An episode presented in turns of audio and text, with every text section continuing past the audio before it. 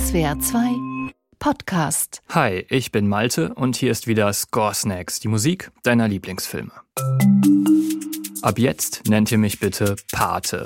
Denn wir schauen und hören uns heute die Musik von Nino Rota zum Kultfilm Der Pate von Francis Ford Coppola aus dem Jahr 1972 an.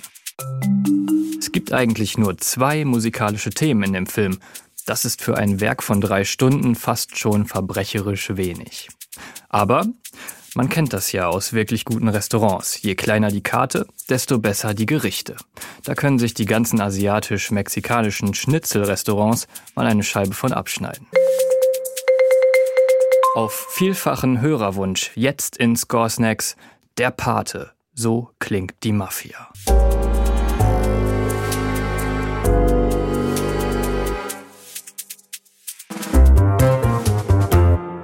Wenn der Film losgeht, dann bleibt der Bildschirm erstmal schwarz.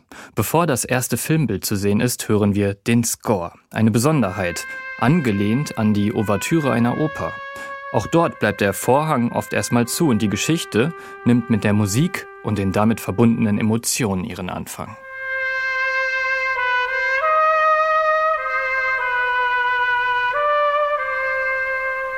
Eine einsame Trompete für den alleinigen Kopf der Familie Corleone, Vito, den Paten, den wir ein paar Sekunden später kennenlernen.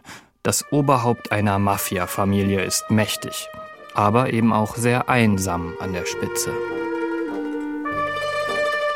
Verstohlen und heimlichtuerisch, ja, aber auch höflich, edel und zurückhaltend. So würde ich diese Musik beschreiben. Und so wird Vito Corleone von seinem ersten Auftritt an auch dargestellt. Es ist die einzige Score-Musik, die wir neben der festlichen Hochzeitsmusik in der ersten halben Stunde hören. Wenn Vito Corleone tanzt, dann klingt das so.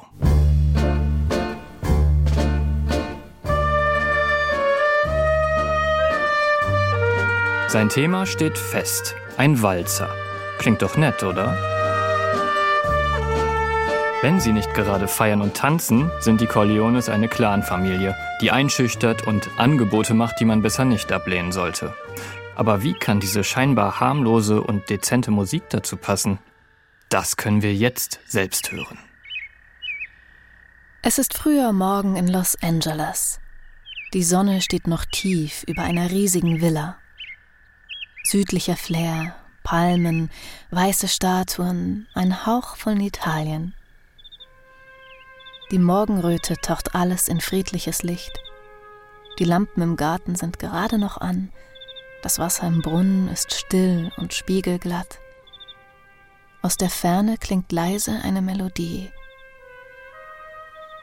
Wir schauen in ein Schlafzimmer. Goldenes Bett, goldene Vorhänge, goldene Bettwäsche.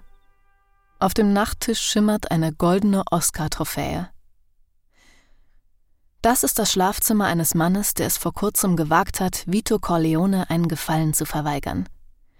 Er ist einer der mächtigsten Filmbosse Amerikas. Bis die Kamera ihn erreicht hat, schläft er noch friedlich. Aber irgendetwas stimmt nicht. Diese Erkenntnis schleicht sich nur langsam in sein Bewusstsein.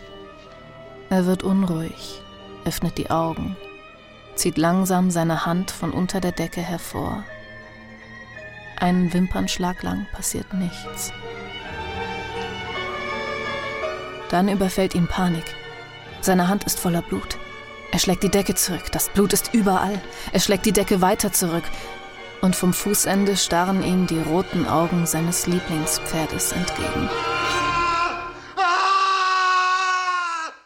Schon wenn die Sonne über dem Haus aufgeht und wir die Melodie hören, sind wir in Hab-Acht-Stellung.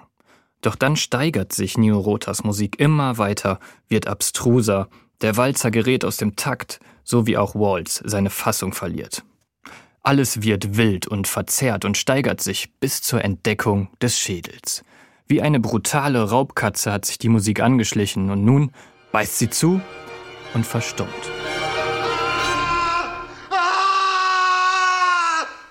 Rota schafft kein brutales oder starkes Motiv. Nein, die Corleones müssen nicht protzen. Das Pate-Thema funktioniert im Hintergrund, wie ein immerwährender Gedanke. Allein schon der Name der Familie löst was aus in den meisten Menschen.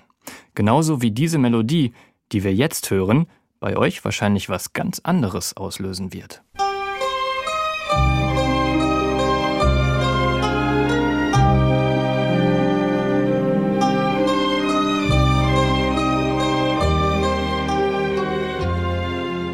Wärme, Sonne, wie eine italienische Opernarie mit einem Schlager gekreuzt. Da möchte man sich schon fast reinlegen. Ich habe ganz zu Anfang gesagt, dass es zwei musikalische Ideen im Paten gibt. Das hier ist die zweite. Das Liebesthema, für das Nino Rota dann auch eine Oscar-Nominierung bekam. Michael Corleone ist nach Sizilien abgetaucht, hat eine neue Liebe gefunden und lebt ein Leben weit ab von der kriminellen New Yorker Unterwelt. Durch die Musik, die diese gut 15 Minuten des Films begleitet und dann nie wieder auftaucht, wirkt das Ganze wie eine Episode im Traum, der realen, grausamen Welt entrückt.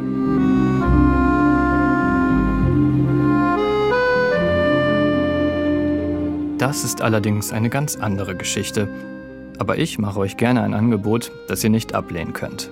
Abonniert Score Snacks und ihr werdet sie auf keinen Fall verpassen.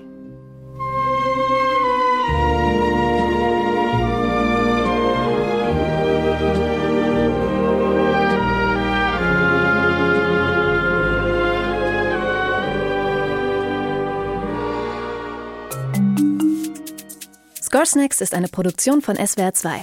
Host der Sendung ist Malte Hemmerich. Autoren dieser Folge sind Malte Hemmerich und Jakob Baumer. Produzent Jakob Baumer. Line Producer Chris Eckert. Sprecherin Henriette Schröers. Ihr wollt, dass wir uns auch euren Lieblingsfilm genauer anhören? Schickt uns eine Mail an podcasts.swr2.de. Ihr wollt diese Folge dann auch nicht verpassen? Dann abonniert Score überall, wo es Podcasts gibt. Übrigens, auf Spotify gibt es exklusiv die Director's Cut Playlist von Score Snacks mit allen Folgen und passenden Songs in voller Länge.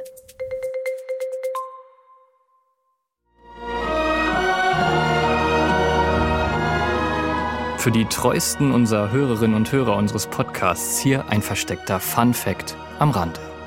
Nino Rotas Oscar-Nominierung für das Love-Theme wurde gecancelt als der Academy auffiel, dass der Komponist sein Liebesthema mit geradezu mafiöser Dreistigkeit aus dem Film Fortunella übernommen hatte. Ein Score, den er bereits 1957 komponiert hatte. Da klang er aber weniger romantisch.